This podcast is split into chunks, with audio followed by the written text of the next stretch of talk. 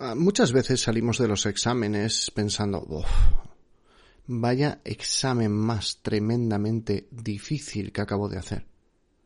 Luego vienen las notas, las notas son totalmente decepcionantes, y mm, dices, yo no me he preparado para esta nota, ¿no? Yo no me he preparado para sacar esta puntuación. ¿Qué es lo que ha pasado? Bien, en el episodio de hoy vamos a hablar de, esos exámenes difíciles de esos exámenes que son más complicados para todos nosotros y qué cosas podemos tener en cuenta para los siguientes exámenes. Así que sin más, vamos a empezar. Esto es Preparación de Oposiciones de Sanidad, el podcast de EC Oposiciones.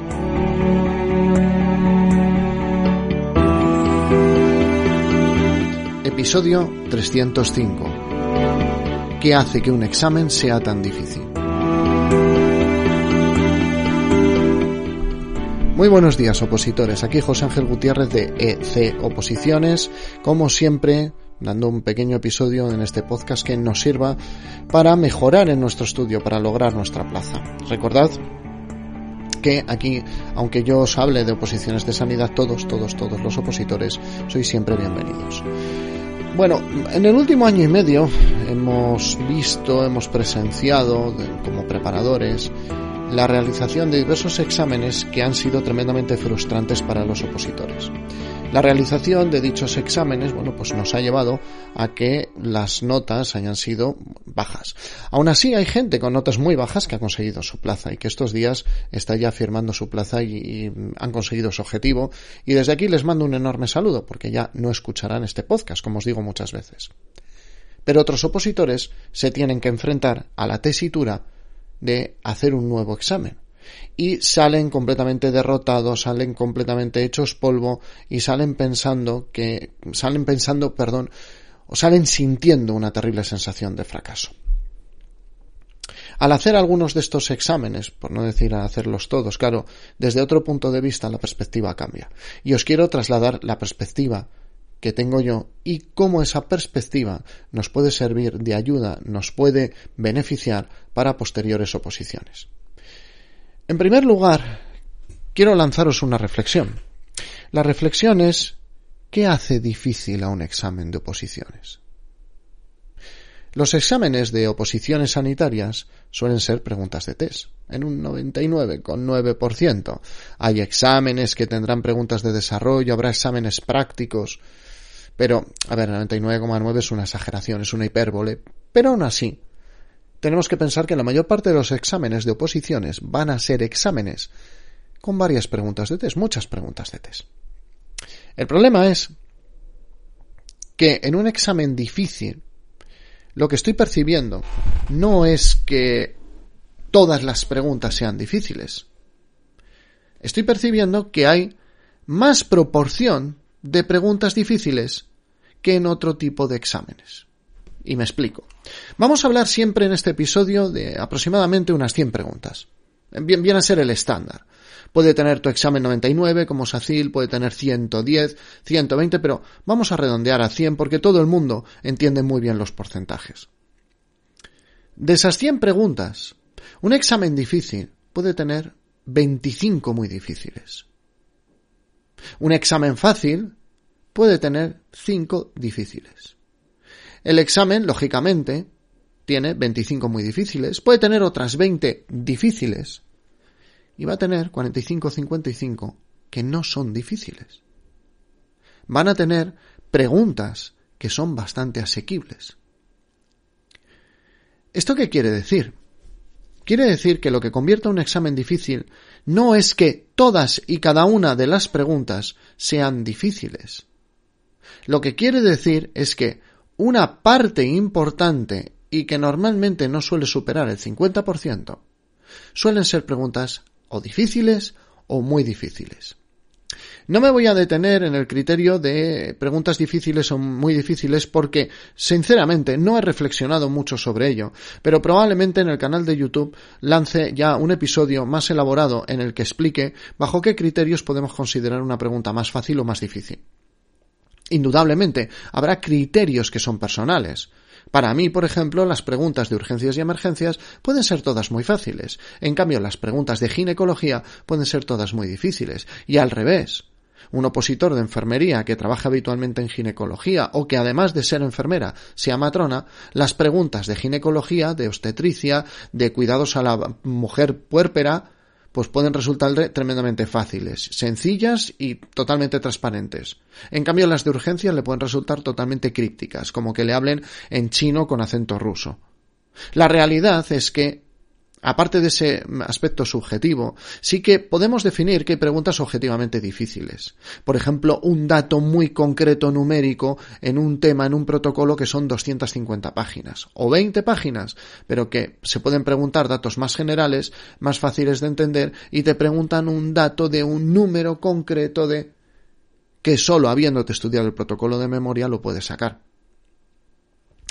En ese caso, tenemos que darnos cuenta que sí, habrá preguntas difíciles, habrá preguntas muy difíciles y que esa proporción será muy grande. ¿Qué es lo que deberíamos de hacer? Bueno, antes de qué deberíamos de hacer, os comparto una reflexión. La reflexión es ¿por qué las personas que están preparadas no aciertan todas las preguntas fáciles?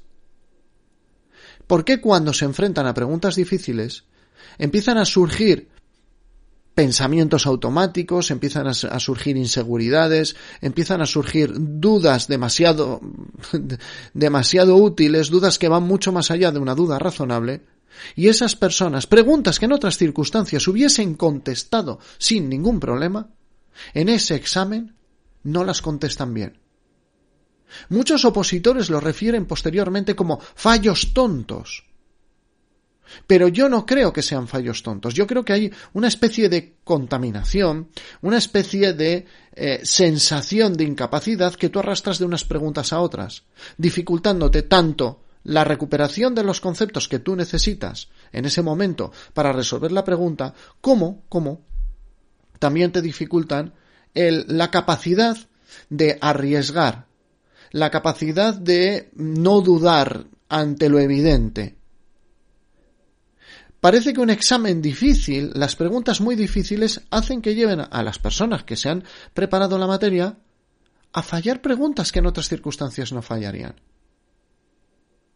Lo que nos tenemos que dar cuenta de cara a un examen, y esto se lo repito yo también a los opositores antes de los exámenes, es que si el examen es difícil, no todas las preguntas son difíciles.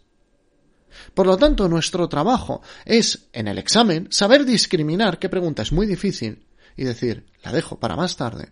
Esto es una parte de estrategia de, examen. De aquellas que son fáciles. Y cuando la pregunta es fácil, no me complico la vida. Y busco el acierto, porque muchas veces en estos exámenes de 25 preguntas muy difíciles, acertar las que son fáciles y arriesgar en otras 10 o 15 más te planta tranquilamente en el 5% de los mejores. El ejemplo lo tenéis de hace un año, el ejemplo de Valencia. El examen de enfermería fue tremendamente difícil. Fue tan difícil que solo pasaron el corte una cantidad de opositores que era inferior al número de plazas, es decir, todos los que pasaron el corte consiguieron la plaza, independientemente de los méritos que tuvieran.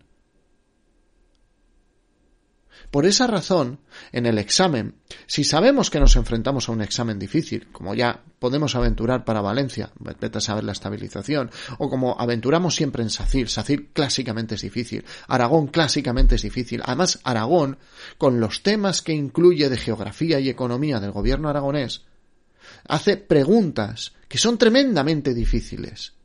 Pero no va a estar la plaza en esas preguntas, va a estar en no contaminarse, no contagiarse de esa sensación de dificultad y las preguntas fáciles sacarlas adelante.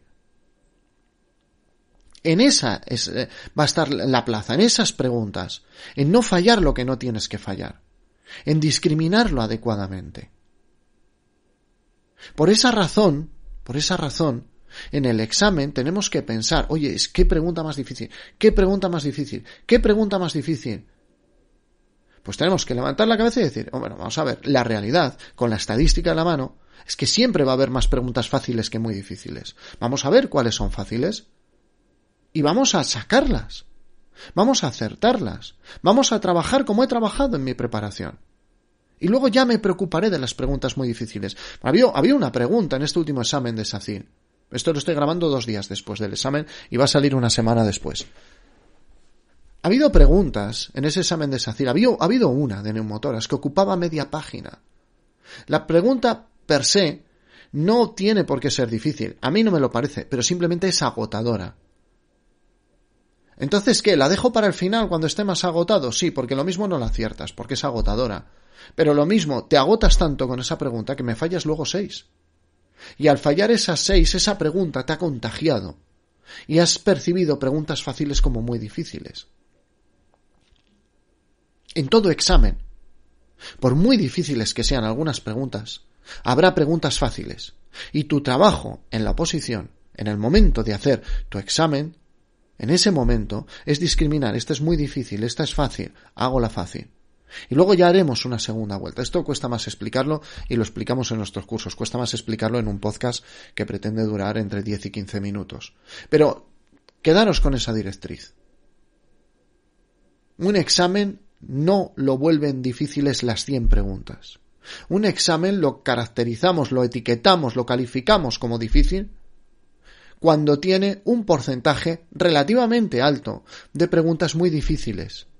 Y normalmente ese porcentaje relativamente alto va a rondar las 25. Venga, como mucho 30 preguntas. Me gustaría, a modo de reflexión, alguna vez que pudiéramos estudiar, que esto no lo vamos a poder hacer jamás, estadísticamente, bueno, sí que se puede hacer, pero yo ahora mismo no puedo, en un futuro tal vez podré, estadísticamente, algunas de esas preguntas la cantidad de opositores que las dejan en blanco. Porque si yo tengo, tengo, tengo la teoría de que hay preguntas en este tipo de exámenes que todos los opositores van a dejar en blanco. Todos y cada uno de ellos. Y si todos los opositores y ocho mil, nueve mil personas te han dejado en blanco una pregunta, esa pregunta no ha valido para nada. Eso debería ser una autocrítica al tribunal porque esa pregunta lo único que ha hecho ha sido perjudicar, porque no te ha discriminado los que saben mucho de los que saben poco. Era tan irrealizable, era tan inalcanzable esa pregunta, que todos, independientemente del estudio, no se atreven a resolverla. Entonces no discriminas nunca. Nunca eres capaz de saber cuáles de tus aspirantes a las plazas son los que están mejor preparados. Y lo que haces es concentrar todas las puntuaciones en un rango mucho más pequeño. Con eso tampoco quiero criticar, simplemente creo que algunas preguntas tal vez de algunas oposiciones a modo personal creo que sobrarían. Y vuelvo a repetir, a modo personal, porque no cumplen ninguna función. Pero ya pensando en vosotros, opositores sanitarios, un examen difícil vuelvo a repetir ya por última vez, no es porque todas las preguntas lo sean, sino porque hay más preguntas difíciles que en otros exámenes. Pero normalmente, con los exámenes en la mano, hay muchas más preguntas fáciles que muy difíciles. Concéntrate en ellas, vete a por ellas, pregunta a pregunta. Y eso, como último comentario, es la mentalidad fuerte de un opositor en el momento del examen. La mentalidad fuerte es no me dejo intimidar por las preguntas muy difíciles. Las ignoro, las saco de mi mente, ya me meteré con ellas. No me dejo intimidar. Solo me voy a centrar en aquellas preguntas que con mi trabajo, con mi esfuerzo, sé que soy capaz de sacar. Y luego ya veremos si abordo alguna de las muy difíciles. Bien, dicho esto, recordad, espero que este episodio, pues lamentablemente creo que le va a ser útil a muchas personas, lamentablemente porque se habrán llevado disgustos, pero vamos, mm, sigo insistiendo, ¿eh? creo que es una reflexión que os puede valer muchísimo el día de vuestra oposición.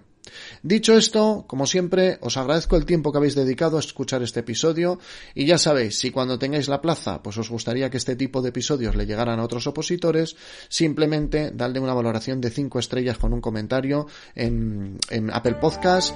Siempre me, me, trabo con estas cosas, chicos, yo no sé por qué. ¿eh?